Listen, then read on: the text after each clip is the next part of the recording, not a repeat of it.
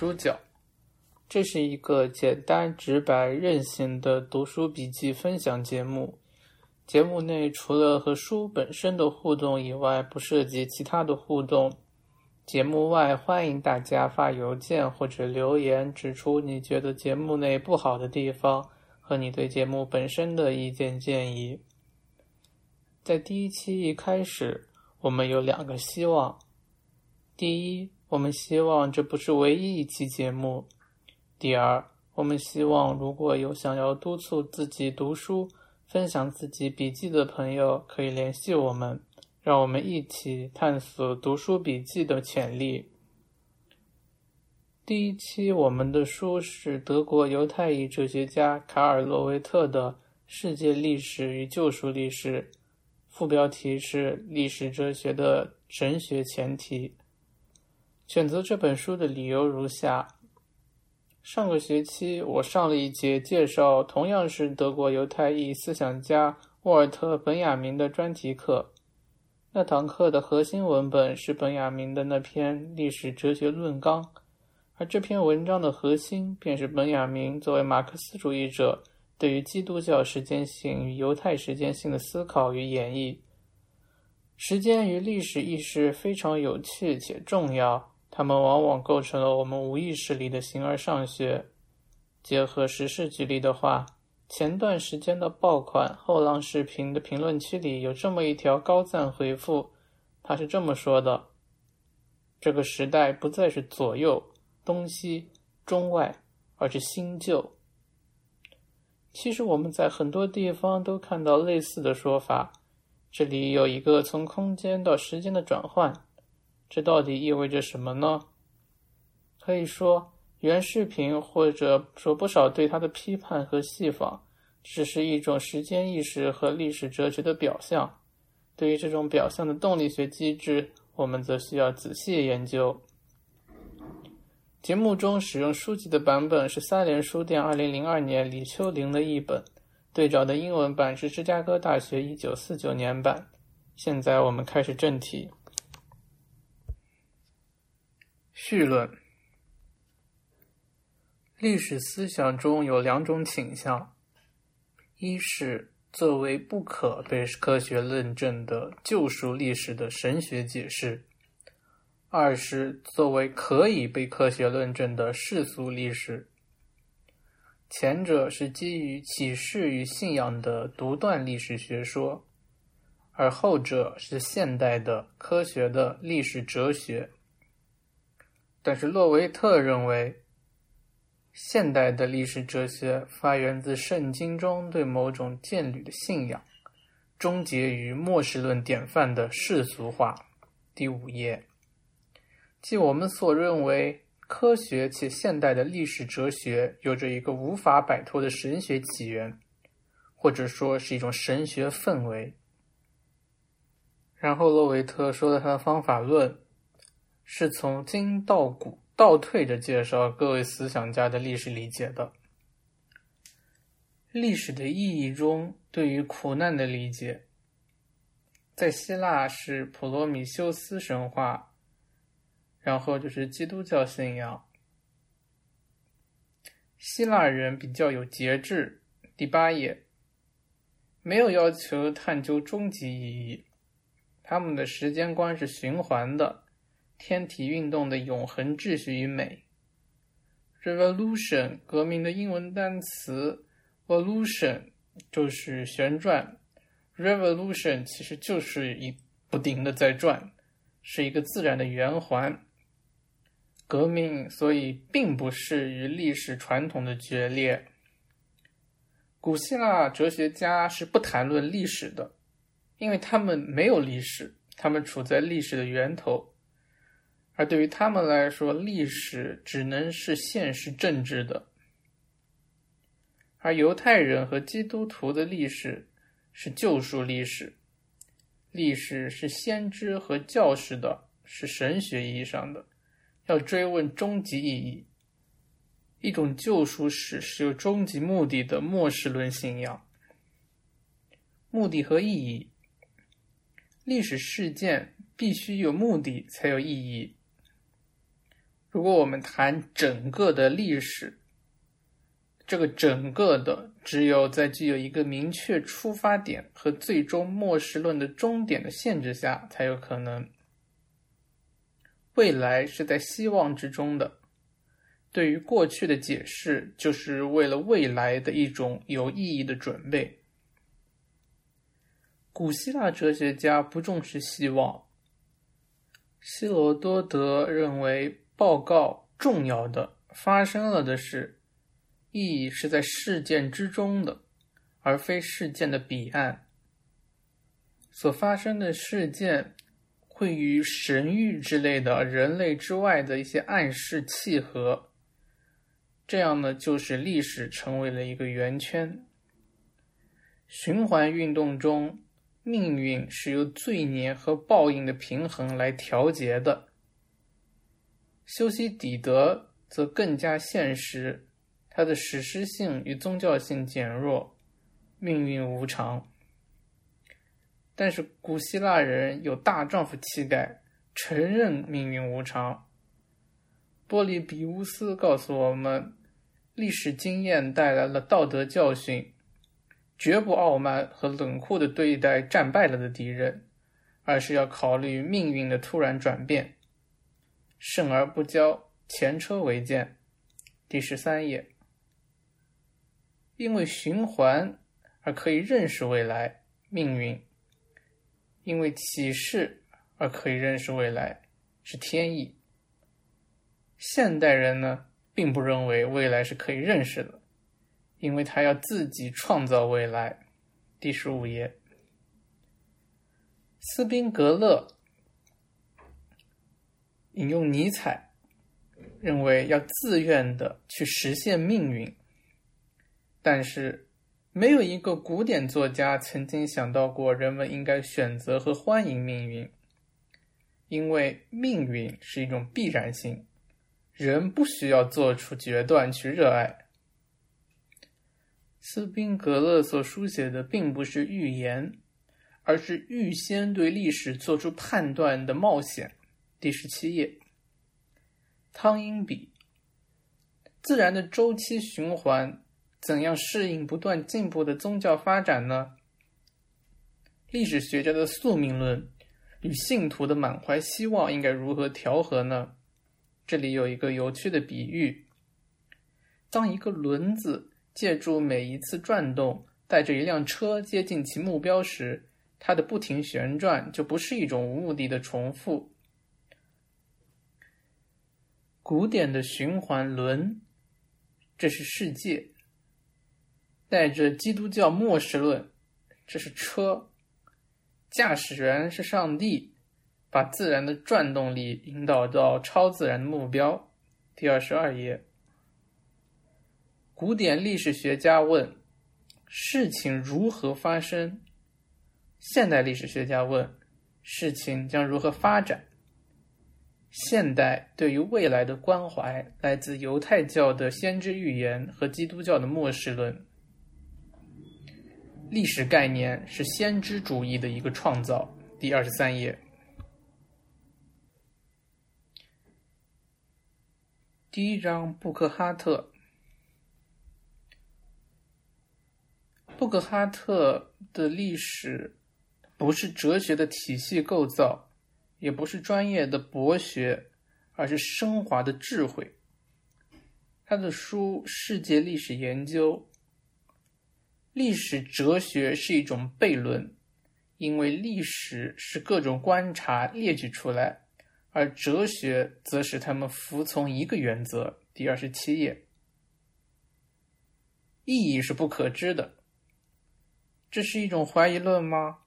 布哈特自己回答道：“在一个终点和起点都不为人知，中间点又处在不断运动中的世界里，真正的怀疑论肯定有自己的位置。”布克哈特的连续性原则构成了连接所有研究的线条。连续性它高于一种单纯的延续。所以说是肯定历史的更新传统的，但是呢，它又低于一种进步的发展，是并不是自鸣得意，以为自己是天选之人。第二十八页，布克哈特反对激进平均主义的民主，认为这势必导致自命不凡的平凡与新型专制主义。文化因此被夹在了钳子中间，夹子的一边是解放的工人阶级，另一边则是军事等级制度。布克哈特唯一追求的东西是历史的连续性。是有点玄乎的。布克哈特崇尚一种清醒的认识，认为成熟就是一切。从这一场景能够得出的唯一合乎理性的结论，不是以一种更高的世界筹划为慰藉，而是对我们城市存在的一种较为朴实的评估。第三十二页。在这里，这个较为朴实的评估，英文版里用的单词是 taxation，它是 tax 这个税为词根的，所以说里面有一种经济学的含义。不幸与幸运不是天意的计划，而是得与失的无常。布格哈特对于基督教的态度，一则轶事。他在1870年警告在蒸蒸日上的德国的一位朋友：“嘱托你的后世，科学研究和精神创造的自由，并不是不言而喻的。”布克哈特提醒我们要记住黑暗时代、中世纪的教诲，对一种超世俗的、不服于任何实用目的的知识培植。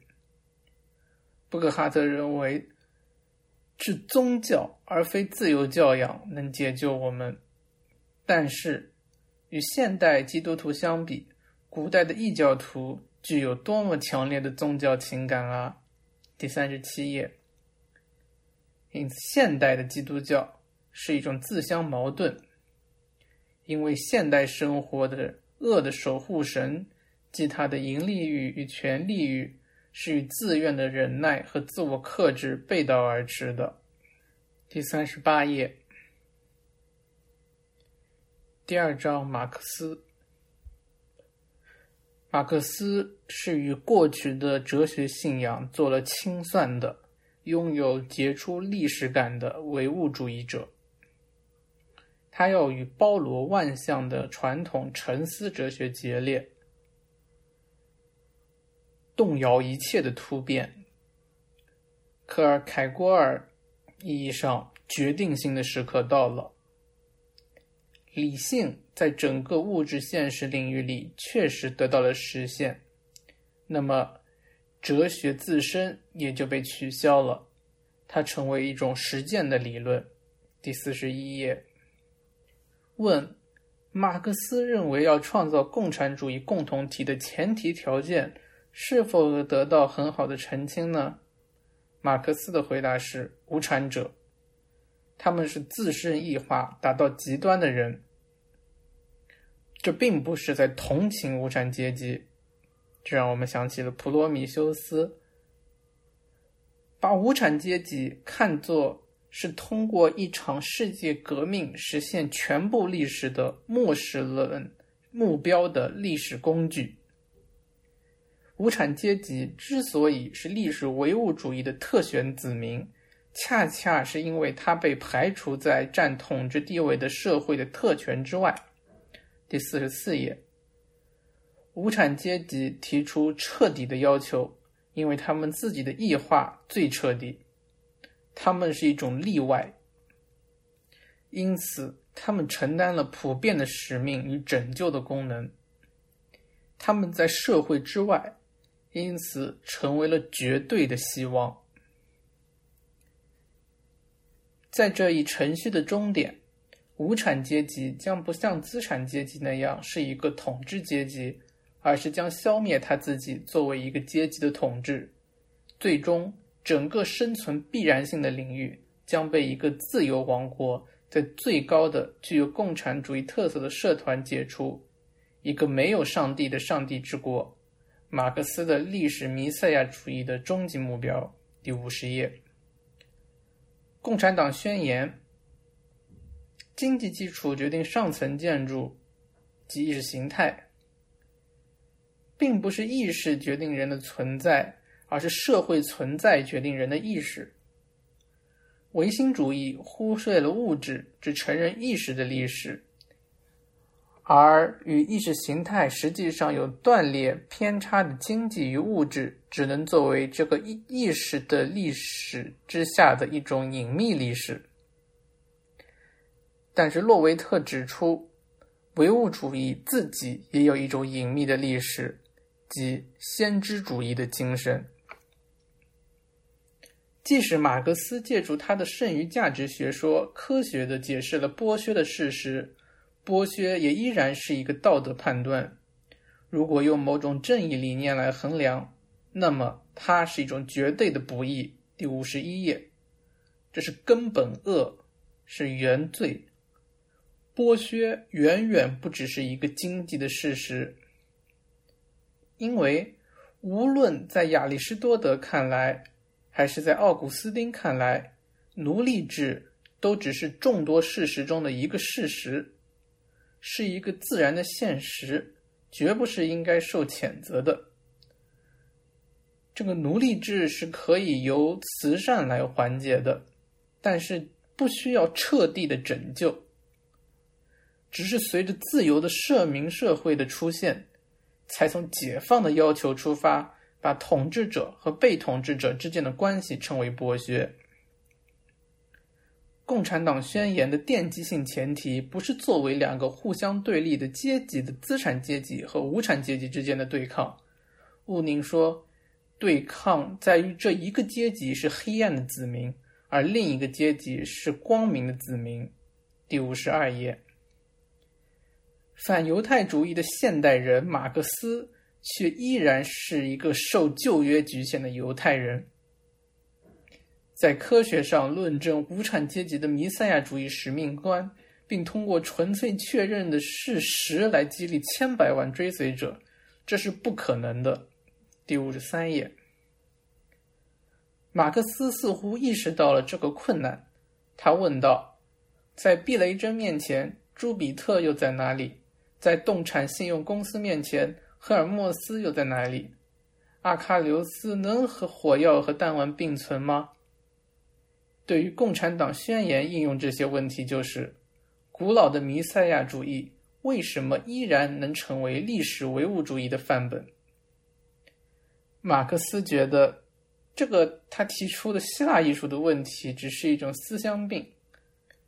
那么，马克思自己的回答能否回答他自己犹太的先知主义呢？洛维特认为，对全部历史程序的一种解释。需要一个建构原则，而不是一个中性的事实，例如经济条件。马克思的宗教批判：人的自我异化的神圣形象消失之后，就必须揭穿其非神圣形象。这种非神圣形象的人的自我异化，采取的不是精神罪孽的形式，而是物质剥削的形式。第五十七页。但是为什么要有这样一种宗教投射呢？马克思认为，要从现实的生活关系中进行研究，要摧毁宗教的条件，因为对宗教的真正唯物主义的批判，既不在于纯粹的抛弃它（鲍威尔），也不在于简单的把它人本化（费尔巴哈），而在于积极的要求创造剥夺宗教来源和影响力的事态。第五十九页。在现实的生活关系中，就是具体的实用价值被抽象的交换价值所代替。因此，商品形式是作为必须批判与改造的新偶像。商品只是一种表面的世俗。然后，马克思讲了一个印刷术的神话。有人呢会说，基督教只是因为当时没有出现印刷术，所以说会有宗教的这种思维出现。有了印刷术呢，这种迷信的东西就会被迅速消灭。但是马克思却认为呢，并不是这样的，因为印刷术的出现，事实上产生了更多、更多、成千上万的新神话。所以说，这种商品只是一种表面的世俗。所以，马克思的哲学是黑格尔哲学的最终实现。而黑格尔他的问题就是忽略了在实践上实现理性。在历史进程中，一切在历史上曾经现实的存在过的东西，都将又成为非现实的。也就是说，它丧失了自己的存在权利和相对的历史合理性。第六十一页，黑格尔的历史合理性被历史化了，因而就需要一种新的历史合理性，即马克思主义。唯物主义立场和唯心主义立场之间的区别不在于其原则，而在于其应用。第六十一页。黑格尔选择与现实社会和解，与马克思相比，黑格尔是现实主义的。第三章，黑格尔一开始，洛维特用了两大段引用，这个画面就是历史的罪和受难的全景化。历史上那么多的灾难，那么大的牺牲，到底是为了什么呢？黑格尔认为。封闭的循环是一种东方式的思想，而西方式的精神在焚毁自己之后，不会回到同一个形象中，而是以神采飞扬、容光焕发的新面貌出现。因此，黑格尔的历史哲学是一种理性统治世界的神议论。在黑格尔那边，天意与神学不能说明的。哲学就要阐释上帝在世界历史中的意图。这里，黑格尔引入了一个概念，叫“理性的脚迹”。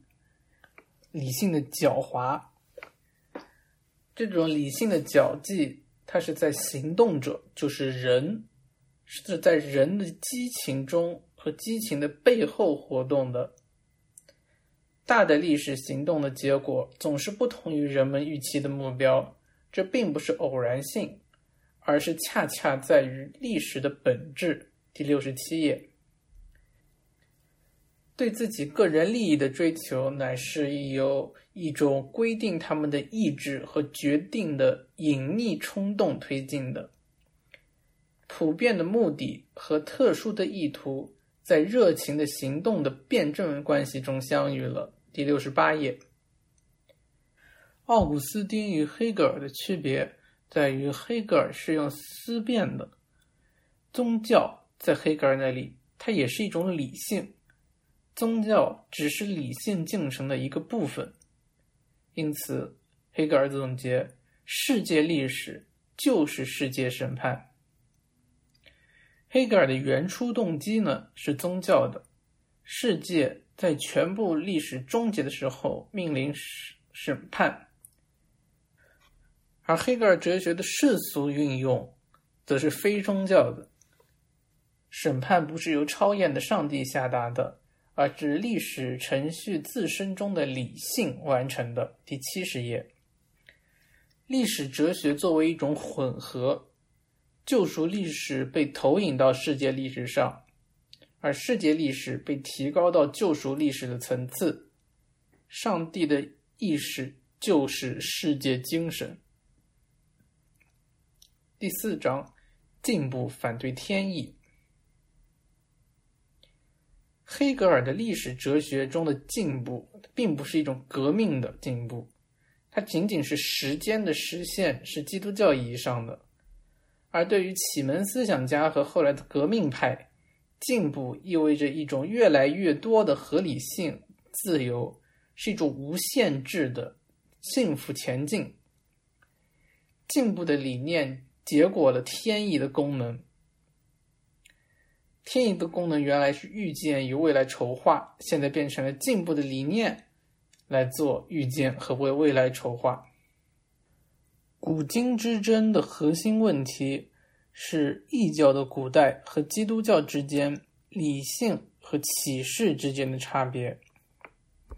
这一章有三个思想家要介绍，分别是孔多塞、孔德和普鲁东。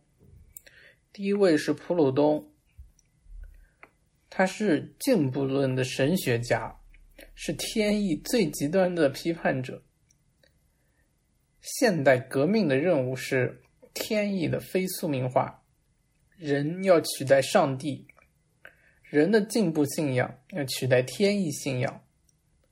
历史神学或者说历史哲学要让位给一种社会学，要用一种社会学透镜来理解宿命，这是人的特权。革命有一个历史，在宗教的时代是人们在上帝前的平等，接下来是笛卡尔的时代，就是人在理性面前平等。法国大革命。带来的是人在法律面前平等。现在的任务就变成了人就是在自己面前，人和人自己的平等。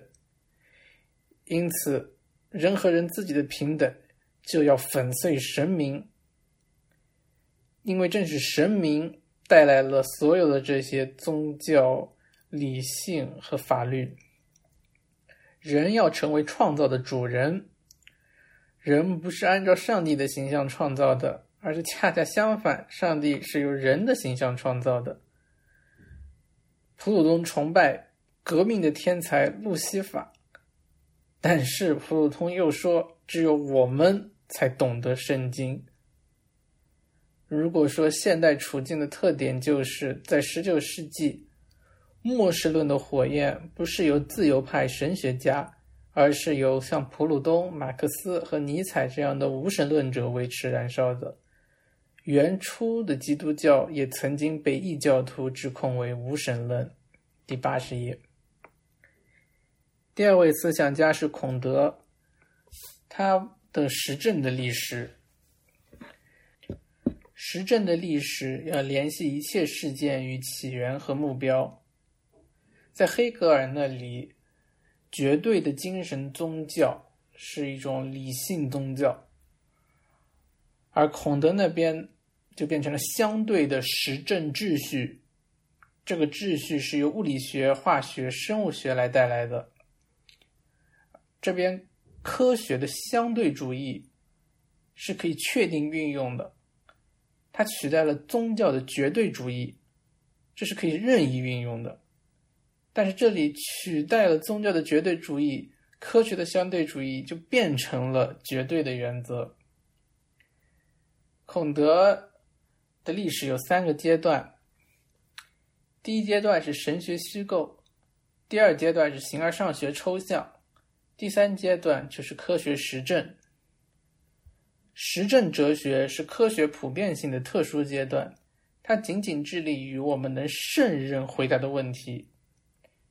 与此相反，原初的人们仅仅对不可回答的问题感兴趣，例如所有事物的起源、目的和本质这样的绝对问题。第八十六页，孔德批判一种精神上的无政府状态，造成这种状态的原因是因为。神学哲学、形而上学哲学和实证哲学的并立，导致三种秩序的冲突，而实证哲学在此时要带来一种全新的统一秩序与进步。孔德说，实证主义兴起前，人类文明进步较小的原因在于，对于经典的古代来说，历史的进程根本不表现为进步，而是表现为不断重复的时期的。周期性顺序，它缺少一种指责未来目标的改造的体验。第八十九页，基督教促进了进步，但是呢，它有自我矛盾。这个自我矛盾就在于它断言自己是人类精神的终极阶段。孔德对天主教和新教的评价：天主教体系和实证体系的亲和性体现在。他们共同的目的和能力上，他们要建立一个真正的社会组织。实证体系要惩戒新教的无政府状态，孔德的伟大人物不是耶稣，而是保罗。天主教它的教义是必定要衰亡的，但是天主教的组织则要在实证主义中发展。孔德赞美宗教权力和世俗权力的区分，因为这样就创制出了一种特别的秩序权威，它可以穿越民族界限而形成强有力的纽带。第九十二页。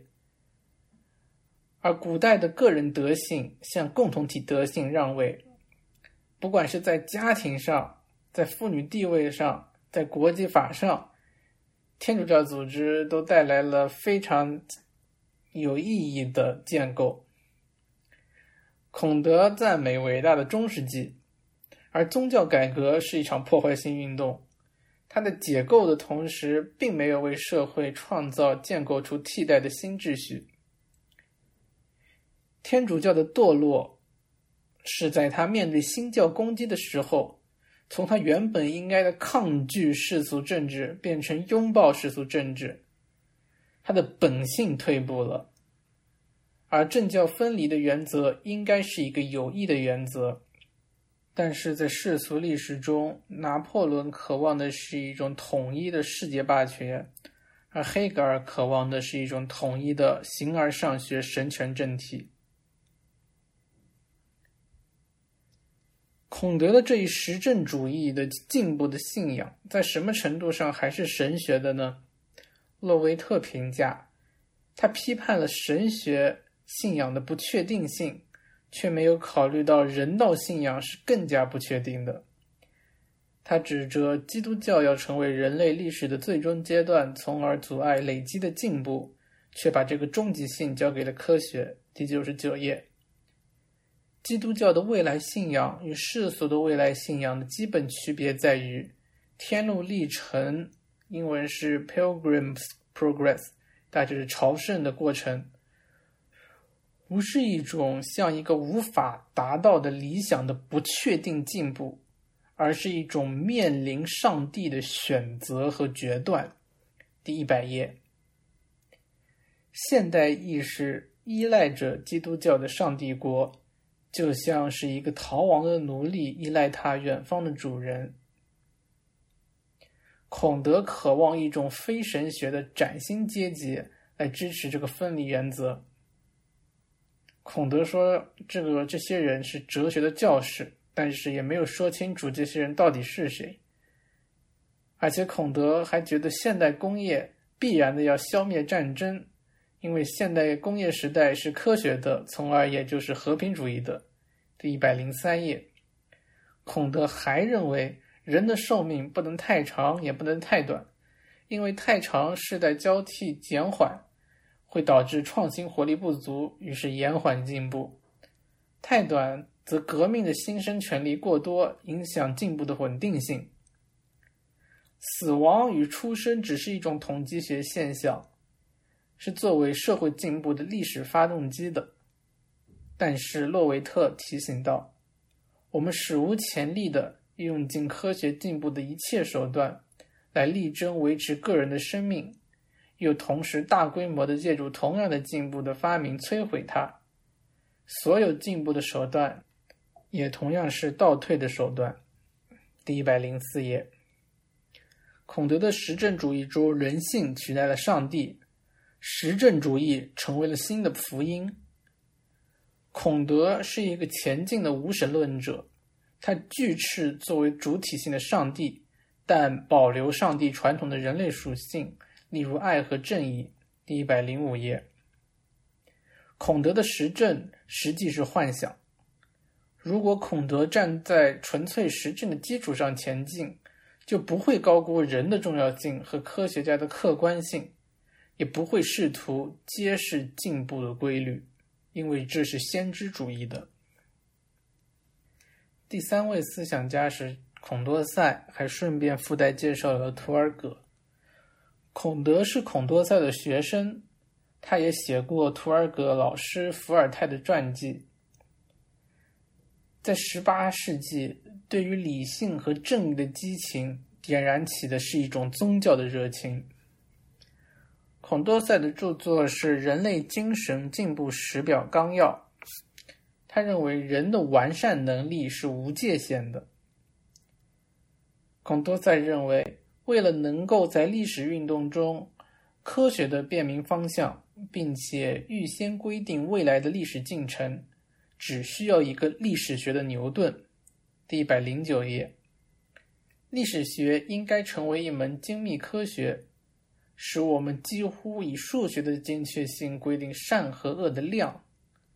对此，洛维特评价，孔多塞对人在未来完善的预言，不是科学推论和证明的结果，而是希望和信仰的梦想。第一百一十一页，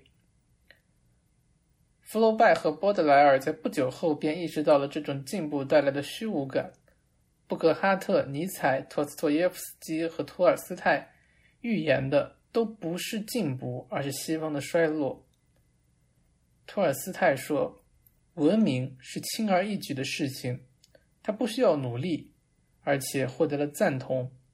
真正的启蒙则要求鼓足干劲，并且因此在大多数人那里都得到的不是赞同，而是轻蔑和仇恨，因为他揭穿了文明的谎言。第一百一十五页，我们的世界是一个进步却没有希望的世界。孔德他把死亡都当作进步的要素。而我们却时常被自己的进步吓个半死。图尔格他有一个必须达到的理想目标，这目标主要内容包括尊重个人的劳动和自由、财产的不可侵犯和权利的平等。洛维特总结，这就是美国梦嘛。但是呢，图尔格也意识到，历史运动并不是一种单维的进步。而是热烈的意图和出乎意料的事件之间的一种辩证关系。第一百一十九页，可感知的行动与历史事件的隐秘动力之间的这种差异，起源于神学上的上帝的意志和人的意志之间的区分。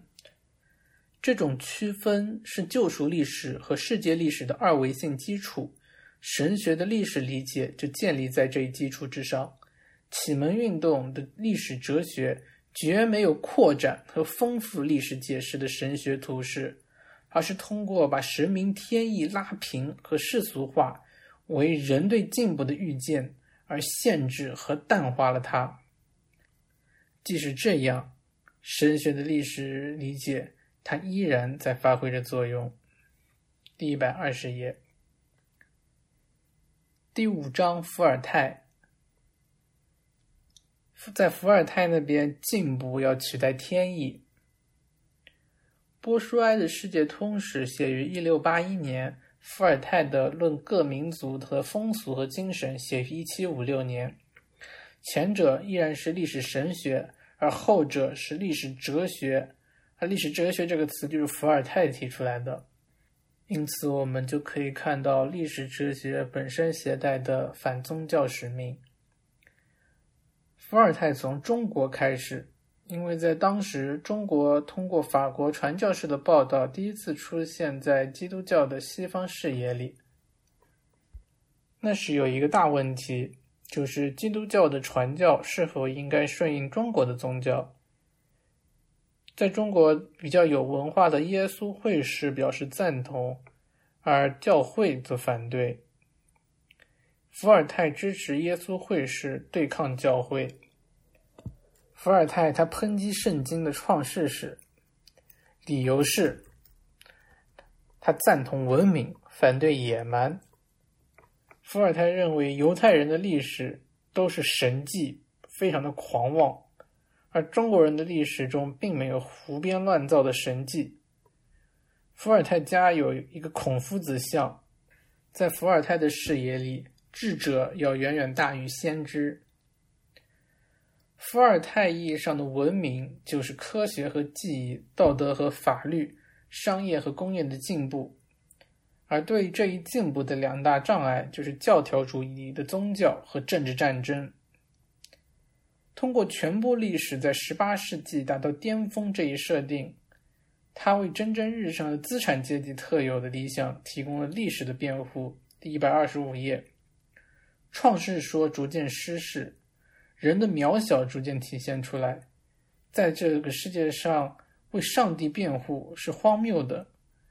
这种感觉也受到了1755年里斯本大地震的实际影响。伏尔泰批评波舒埃的世界通史是西方基督教中心主义的，但是伏尔泰自己的《论各民族的风俗和精神》，即使增添了多种种族、民族，其依旧是根据编年史的顺序和作为假定原则的进步才凝聚起来的，以一个唯一的目标为目的。至少潜在的把各种事件的全部进程富有意义的连接起来的世界通史，并不是伏尔泰，而是出自犹太教的一神论和基督教的末世论。唯有圣经的上帝才世界性的为历史指明方向，把历史置于中心位置。第一百三十页。古代世界中的宇宙循环秩序内部，每一种进步都同时退步。在这个里面，一种不可逆转的进步是没有地盘的。洛维特让我们区分进步宗教 （religion of progress）、宗教的进步 （progress of religion） 和宗教性的进步 （religious progress）。宗教性的进步 （religious progress） 与世俗进步是毫无关系的。前方高能，各福音所宣告的，绝不是我们的世俗关系在未来的改善，而是与这个世界的国截然相反的上帝国的突然降临。插嘴，这里的前者是不是就是沃格林所说的灵芝诺斯替？而后者就是一种典型的基督教呢？插嘴结束。拯救不是通过我们自然禀赋的一种逐渐发展来实现的，而是只能通过一种断然的转变来准备的。基督教并没有像现代的进步宗教那样，所开启的是一个不确定的未来的视野，而是终极性的预言了未来。并由此加深和强调了决定性时刻的庄严性。第一百三十二页，发展的自然法则和人的不懈努力都是无所谓的，因为历史已经在基督身上实现了目标。基督教是没有进步的，因为基督徒在宗教方面的进步在于效仿基督，而基督并不关心世俗的改革。一种历史性的世界宗教的转变，将或多或少与普遍的世界关系的转变保持一致，但所有的宗教改革都试图在新的条件下重建原初的原始的福音。第一百三十三页。而现代的进步宗教是非常不同的。进步宗教信仰的是人的逐渐完善。而不是绝对完善的一次性启示。现代的进步宗教的前提和结果都是反基督教的进步理念，但它依然是基督教的孩子。不确定的世俗内模式取代了确定的超世俗模式。第六章维科，维科是新科学的作者。维科所提出的一种明证世界，是一种理性论证的神学。维科挑战笛卡尔，前方高能。笛卡尔，他怀疑一切不能完全确定的东西，通过方法上的怀疑达到绝对的确定性，并由此达到科学的真理。公共意识、法学、医学、修辞学、语言学、历史、启示神学、哲学，都不能解释一种绝对确定的真理。所有这些都建立在传统的权威之上，建立在实力和习惯之上，而不建立在可靠的认识之上。伪称精通古罗马历史的历史学家，对古罗马历史所知还不如罗马的一个厨子。必须在我思故我在与天赋观念的形式上的确定性的基础上重建世界。第一百三十九页。而维科的笛卡尔批判则基于这样一个基本原理：一切真实的知识都必须是关于原因的知识，也就是说，我们仅仅真实并且透彻的知道，也是我们自己造成的或者创造的东西。真实的是根据被创造的宿命来度量的。第一百三十九页到一百四十页。笛卡尔的确定性只是形式的意识，而不是真实的知识；只是单纯的思，而不是真实的认识。在怀疑的汪洋大海中，有一小块独一无二的陆地，那唯一的阿基米德点，就是真实的和被创造的之间可以代换。而我们历史的名正的世界，毫无疑问是由人创造的。自然世界呢是上帝的造物，只能由上帝来认识。人类自己的精神变迁则是人类创造的，人类是可以认识的。而之前的哲学家选择对象都错位了。维科借助真实与确定的辩证法来克服笛卡尔在理论真理和感性实践的豁然性之间所做的全部区分。这种辩证法先声道出了黑格尔的感性确定性的真理。第一百四十二页，真正的哲学在上帝里面观望的是人类精神的世界。第一百四十三页，但是上帝在维科这里并没有被取消，神明天意依然还在。天意在新科学里是一种方法，没有任何世界是建立在无神论之上的。维科认为，如果听凭自己，人就会处在自私的专制统治下。他只热衷于自己的私利，而这种私利将会摧毁全部社会生活和历史生活，从而摧毁人自身。第一百四十五页。而天意则以人的自然习惯的轻松方式，展开了自己的秩序。这种对于天意的强调，来自。对命运的信仰和对偶然性的信仰之间的争论。维科的历史辩证法是一种天意的必然性与意志自由的辩证法。科罗奇认为，历史是自由的历史，而不是天意的历史。人就是历史的上帝，而这是黑格尔的主客、特殊主体与一般主体的辩证法，其中天意是多余的。因为理性的脚迹作为理性内在于历史取代了天意，但是这并不是维科的立场。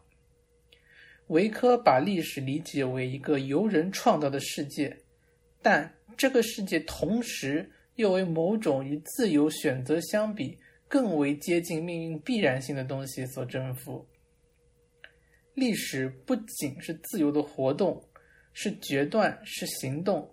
而且还是，并且主要是发生的事件和事件的发生，因此历史不是单一含义的，而是双重含义的。一百四十九页，所有这些都是精神的作品，因为人们这样做凭借的是理智，而不是盲目的宿命；因为人们这样做凭借的是选择，也不是偶然性。因为每当他们这样做，就总是会产生同样的结果。第一百五十一页。接下来，维克表达了自己对真宗教与假宗教的看法。洛维特赞美维科公允的态度，因为维科尝试搭建从假宗教到真宗教的桥梁。维科认为，这最初几代人以其纯粹治疗的想象力。创造出自己的各种神灵，只不过他们是像诗人，字面意义上就是创造者那样来虚构的。第一百五十三页，新科学的出版题词是诗人维吉尔的一句话：“缪斯出生于朱比特。雷电的智慧不是启示的，也不是理性的，而是一种粗朴的、占卜的宗教智慧。”雷电带来好奇心，带领人们穿越乌云，来到神明天意的真理面前。神话的意义就是明证的意义。但是维科也强调了希伯来人的例外性，因为与所有异教的宗教相反，希伯来人的宗教建立在对于预言的明确禁止之上。因为以色列的上帝是精神，是感官无法达到的。第一百五十六页，历史的进程与复归。维科的历史有三个时代：神的时代、英雄时代、人的时代。这三个世代的前赴后继是一种进步的，但是这种进步只是从无序到有序，从野蛮的英雄习俗到理性化的习俗。然而，这个进步是没有终点，也是没有完成的。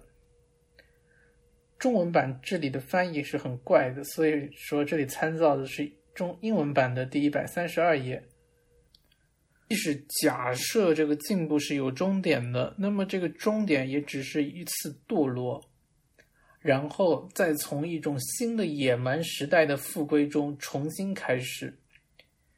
维科有一种。关于神明天意是内在于自然时间的循环程序之中的观点，产生和衰亡的自然历史进程是不能根据一个目标而在一种进步性丰富的意义上超越的。第一百五十八页，新科学强调历史没有实现，没有答案。而是在其进步中被复归性支配。前方高能，复归不是一种纯自然的宇宙论的复归，而是历史的一种自然结构。它具有法律上上诉这种附属含义。第一百五十九页，没有目标的进程要向更高的法院上诉，接受自己的案件。天意规定的历史在这里是作为最高法庭出现的。历史的法则要求一个堕落的、过分文明的野蛮时代复归到创造性的感性野蛮时代，为的是能从头开始。洛维特评价维科的观点，与其说是基督教的，倒不如说是古代的，和古人一样。他对起源和原初的建立感兴趣，而不是在希望和信仰中对未来的实现感兴趣。第一百六十一页，复归并不是毫无希望的，而是历史发展自然的合理形式。复归是治愈性的，野蛮时代的复归拯救人类免于文明化的自我毁灭。第一百六十一页。不是伏尔泰的人定进步，也不是波舒埃的正统历史。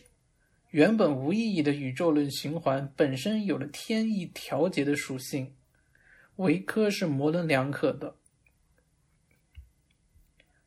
第七章波舒埃，善恶分配的不公经常被自由思想拿来反对神明天意，而波舒埃他反对自由思想。波舒埃认为天意说保护了道德，他拒斥不可教诲的自由。波舒埃认为眼前的恶，如果拉开距离，用信仰的眼睛看，表面的无意义中启示着隐秘的正义，而这一事实的唯一合理结论就是：人必须期待未来，牢记着末日审判的终极正义。这一导出了两种心态：第一，不赞美任何城市的伟大；第二，不惧怕任何城市的灾难。因此，必须等待历史唯一的主人耶和华分配最后的奖赏与惩罚。帝国的历史归根结底是为基督教会服务的，上帝是有绝对的任意性的。历史的唯一尺度就是基督之死，而在耶稣基督受刑时，并没有明显的神迹，因此人不该要求连基督都没有得到的东西。正是天意在世界历史中缺乏任何明显迹象这一点，证明了信仰不可见者的重要性，并唤醒了信仰。信仰并不是可以客观证明的确定性或者百分之五十的豁然性为基础的，而是以他们的确定性的缺乏为基础的。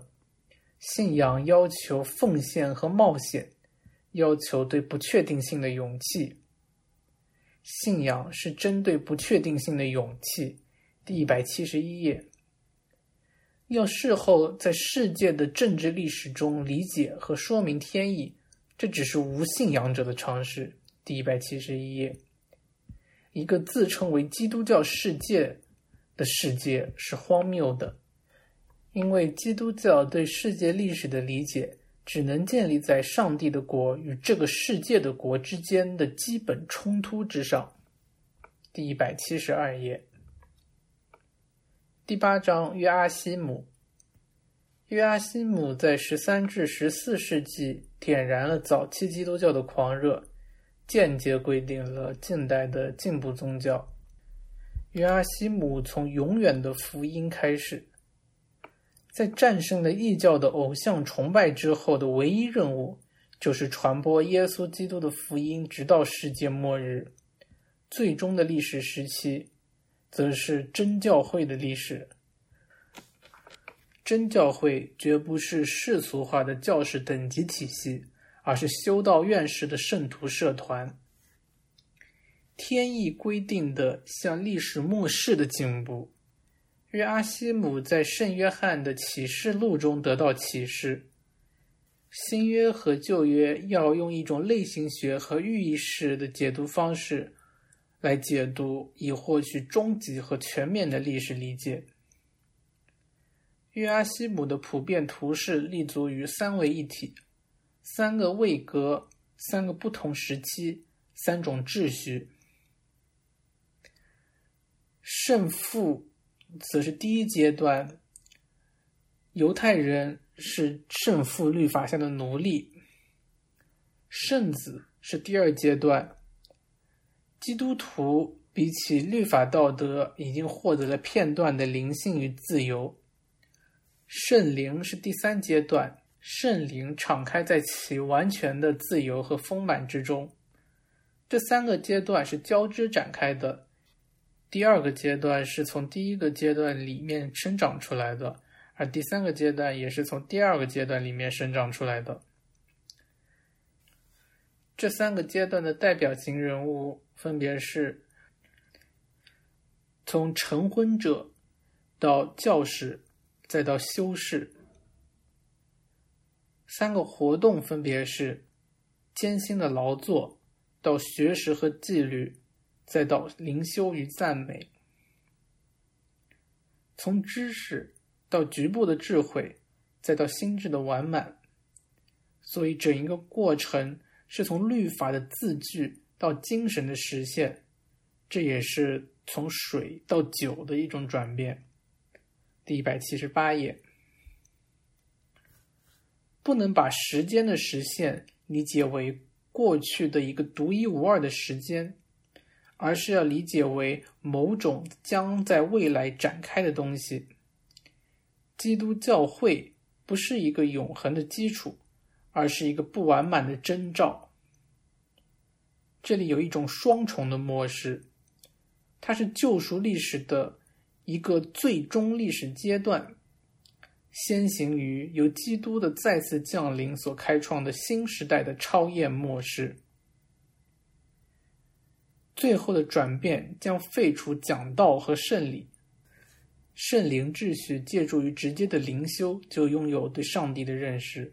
第一百八十页，洛维特认为，当约阿希姆宣布一种新的和最终的秩序，从而开启了从根本上改善教会的可能性时，他必然不仅对教会的传统权威，而且对时代的城市秩序提出了质疑。教会必须强调自己状态的不变性，来抑制对手的末世论激情。第一百八十四页到一百八十五页。因为它在一种历史连续性内部，既指向前也指向后，在这一连续性中，基督之后的世代和在他之前的世代同样重要。第一百八十五页。奥古斯丁和约阿希姆的区别：前者期待的是世界的末日，后者则期待的是圣灵的时代。他们的共识是，尘世上没有永恒的东西。但是奥古斯丁认为，一切都只是暂时的，也是不必要的；而约阿希姆则认为，所有的一切都要经历变化，这一变化是必要的。约阿希姆。这里是一种神学的历史主义。弗兰西斯修会运动提醒教会不要忘了还有末世，要对末世有激情。但是约阿希姆未能预见到，他使教会世俗化的意图在别人手中转向了世界的世俗化。末世论的思维被用于终结前的事物了。约阿希姆的第三阶段。难道不正好对应了共产的第三国际，甚至对应了希特勒的第三帝国吗？第九章，奥古斯丁插嘴：豆瓣上的江绪林评论这部分写的不好，认为奥古斯丁反对的不是古代的循环历史观，而是古代的宇宙论和本体论。我的神学知识浅薄，不能分辨，在此标记一下。插嘴结束。奥古斯丁反对无目的的循环论。奥古斯丁要为创世论证明，从信仰到观察，不存在任何过渡。第一百九十页。古希腊的理论是一种世界观。是一种对于可见者的静观，而基督教的信仰是对不可见者的无条件信赖。宇宙的秩序、美丽与从无到有的永恒上帝的不可见秩序、美丽相比，毫无意义。一个从无中创造出来的世界，一开始就被剥夺了其自己的本真的存在。第一百九十一页。凡是可变的，就不能是永恒的。时间是与变化的世界一起创造出来的，而在这个变化的世界之前是没有时间的。没有时间就是永恒上帝唯一的创造，在时间之外。奥古斯丁借助信仰的眼睛知道，人并不纯粹是生育的产物，而是一个一次性的。绝对的创造，一百九十三页。无始无终的循环重复，不能孕育希望与未来。基督教为爱上帝的人许诺了拯救，无神论却用循环使希望和爱失去力量。说太阳底下无心事的人都是无信仰者。在复活的奇迹中，创世的奇迹重新得到完成和提高。正确的学说导向未来的一个目标，与此相反，恶人却做圆周运动。第一百九十六页，圆周是无目的的，而十字架是有意义的。十字架需要在一个目标中实现。奥古斯丁的历史神学。教会的任务不是在世界历史前后相继的各时期里发展基督教的真理，而是宣告和传播一次性的启示和确定的真理。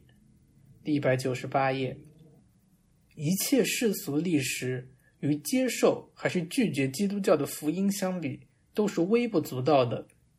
信仰突破一切历史的发展和危机。拒绝历史时间内部的期待。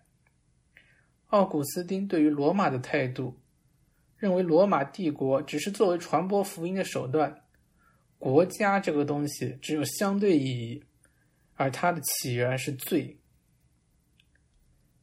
上帝国与地上国的斗争，并不是教会和国家的对立，而是两种神秘的、截然相反的人类生存方式构成的共同体。进步仅仅意味着孜孜不倦地向着超验的朝圣。本真的历史也就是信仰和无信仰之间旷日持久的斗争。黑格尔的上帝在历史中，而奥古斯丁的上帝在历史外，是历史的主人。历史是一个由上帝建立的学院，它主要是借助受难来进行教育的。第二百零三页，第十章奥罗修。奥罗修为身为罗马人和基督徒而自豪。历史之所以是救赎的。因为受到原罪玷污的历史只能由教化和惩罚构成。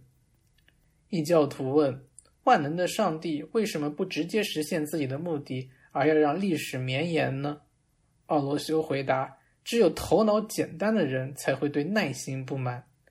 在人滥用了自由之后，应该感激造物主给予自己的赎罪机会。人类的苦难不是驳倒了上帝的统治。”而是极其清晰的证明了他。第二百一十页，不是凯撒伟大，而是上帝之子降临在凯撒时代。奥古斯都的帝国是为了基督的未来做准备的。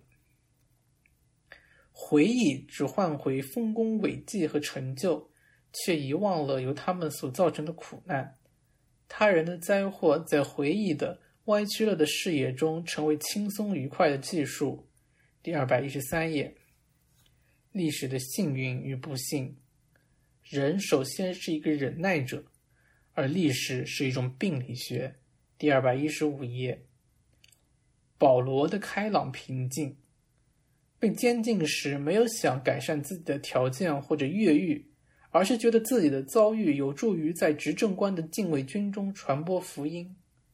奥罗修的开朗平静，希望蛮族入侵时能在这些异教徒中传播福音。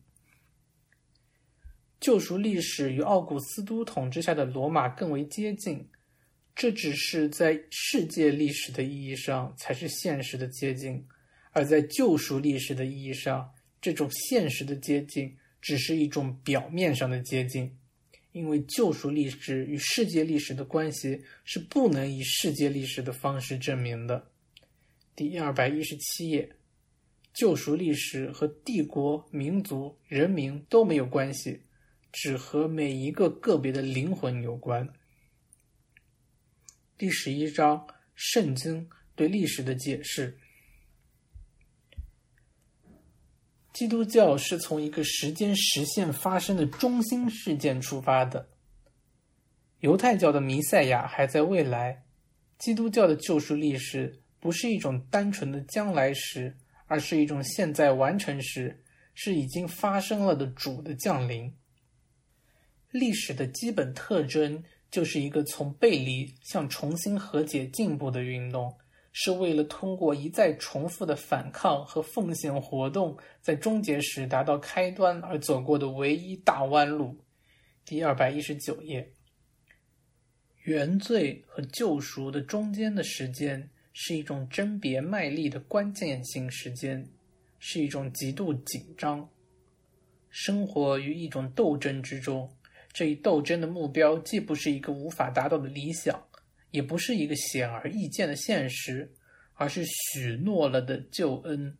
第二百二十页，世俗的事件是在罪和拯救的关系中才发生的，因此从来就不能完全世俗，只是发生在圣殿之外。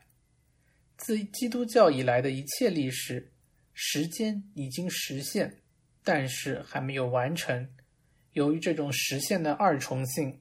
虔信的基督徒生活在现在与将来之间的极度紧张之中，他们已经有了信仰，并且还在希望。第二百二十四页，接下来洛维特讲了一个很有意思的比喻：决定性战役与胜利日。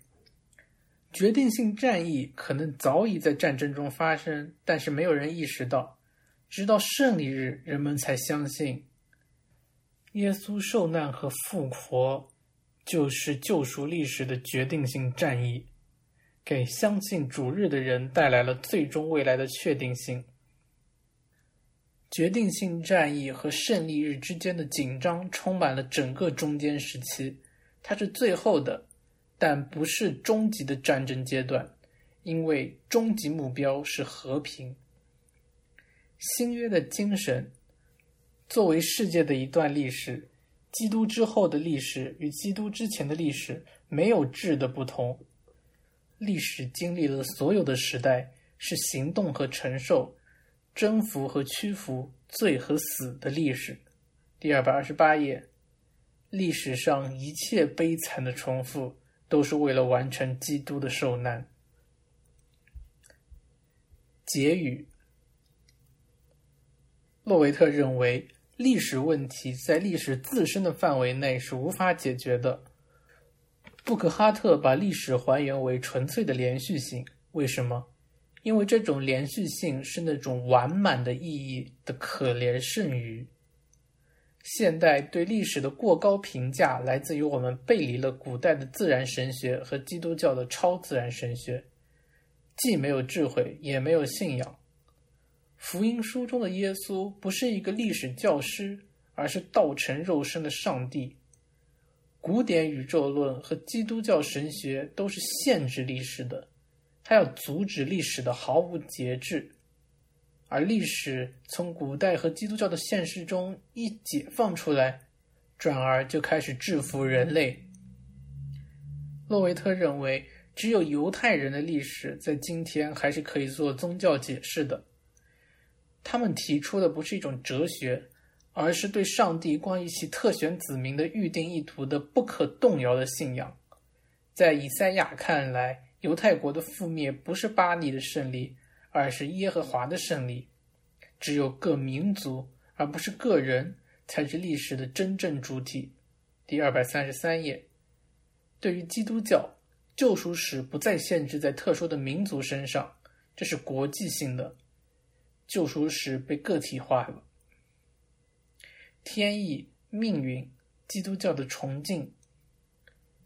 奥古斯丁区分过两种宿命论，一种是占星术，还有一种是被一种更高权力控制的命运。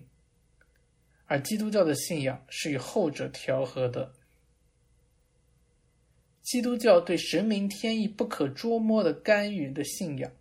与对世界可能突然终结的信仰相结合，与希腊人关于生生灭灭不断重复的循环学说产生了相同的效果，即阻止了一种无限制进步的信仰的出现。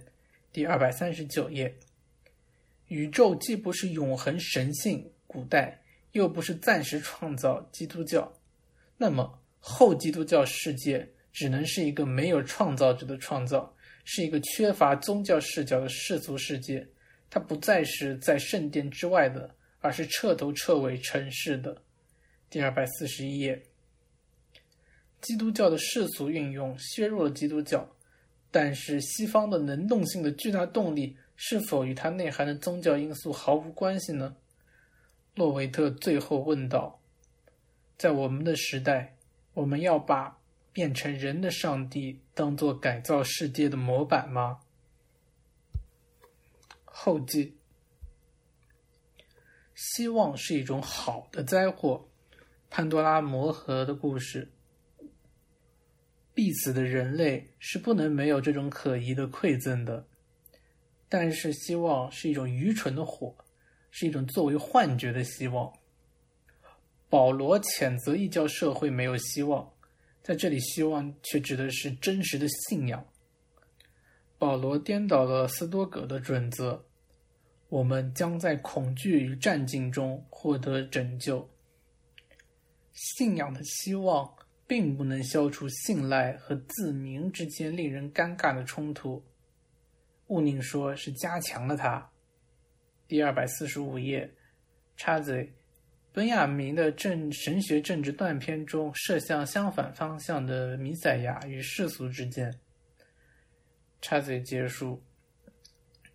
基督教的信仰并不是某件很可能发生的世俗期待，而是建立在对上帝拯救计划的无条件信仰上的一种信念。第二百四十五页。这种看似发狂的信仰，并不只是对现代人来说是疯狂的，对于任何一个时代的正常公民的健康人类理智来说，都是极不可信的。现代历史思维从进步思想中取消基督教的创始和完成，在古代世界观里提取永不止息的运动，却抛弃圆周。他用两个不同的眼睛看世界，理性。与信仰，因此他的视野势必模糊。附录一：约阿希姆学说的变形。历史上的极端主义都有基督教原则，因为它是一种对终极答案和拯救的信仰滋养的。黑格尔想用哲学取代上帝国，在给谢林的信中，他说：“上帝国的降临。”我们的手也不是多余的。谢林的三段论，彼得到保罗到约翰，天主教到新教到人类宗教，基督教最初也并不是历史的，因为基督不是历史事件链条上具有世界历史意义的一环，而是一次性的救世主。基督教通过新建空间改变时间意义。尼采的三段论。骆驼、狮子、小孩，从你应该到我要，再到我在。遥远的历史结果和意图的原初意义之间的不一致，说明按照世俗化的导线进行推导的图示，不能混同于一种因果规定。责任始终是有两个方面的：筹划和教导者的责任，与行动回应教导。执行策划者的责任。附录二：尼采对永恒复归说的恢复。尼采第一次思考这个问题在十八岁，两篇学生时代的论文标题分别是《宿命和历史》与《自由意志的宿命》。无宿命的绝对自由使人成为上帝，而宿命论的原则却使人成为自动机器。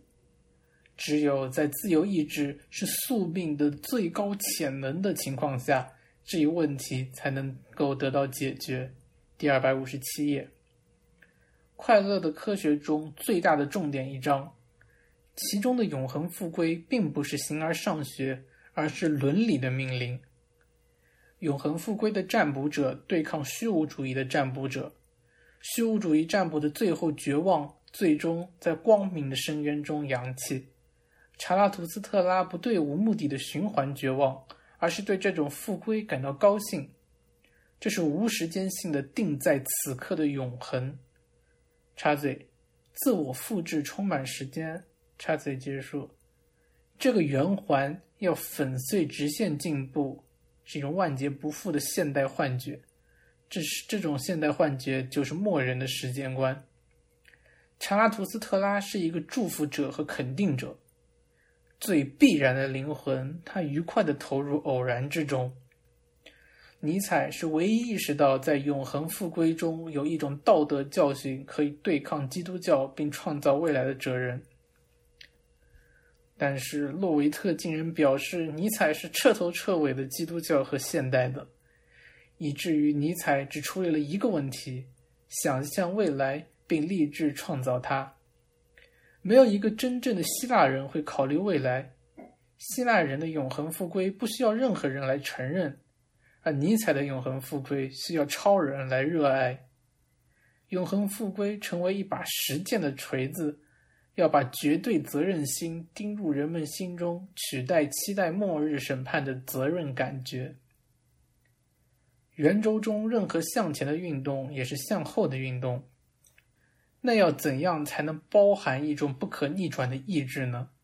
尼采的回答是：必须学会向后一语，并自己拯救自己。现在是需要拯救过去的，而这一切都来自基督教中的上帝意志、创造世界和人的信仰。洛维特最后表示，尼采没能完成从“我要”到“我在”的决定性步骤，因为。把现代自我的偶然存在永恒化的意志，不能和自然世界永恒循环的观点相适应。第二百六十八页。插嘴，这最后一段我认为讲的并不清楚，没有解释为什么人类命运与宇宙宿命的结合是必然失败的。也许在洛维特写尼采的那本书里有详细的阐释吧。尼采说过，永恒复归是一个婚戒。我们不仅要从时间的循环上理解永恒富贵，还需要拓扑学的视角来考虑婚戒的复兴及未婚妻的手指。插嘴结束。最后总结一下，这本书还是写的比较清楚明白的，是一个很不错的梳理。布克哈特、尼采的那篇《历史学对生活的利与弊》就是在听完他的课之后写的。强调那个有点玄乎的连续性，让我讲到伯格森的绵延。有机会可以找他的书来读一下。维科的那个部分讲到复归作为上诉，我觉得也蛮开眼界的。洛维特对尼采的解读让我有点好奇他的尼采专著，但那本书我一看有七百多页。第一期节目没有什么经验，不知道这样的长度是否有些啰嗦。这本两百七十多页的书整理笔记大概花费了一天半，之后会看情况对形式进行调整。好了，这期就到这里。我们的开场音乐和退场音乐是来自《世界末日女朋友》的专辑《Heartbreak Wonderland》中的，日语不会念，英文是 The octople Personality and Eleven Crows。应该是八重人格和十一个乌鸦。下一期的书籍会是法国哲学家阿尔杜塞的《政治与历史》。谢谢大家。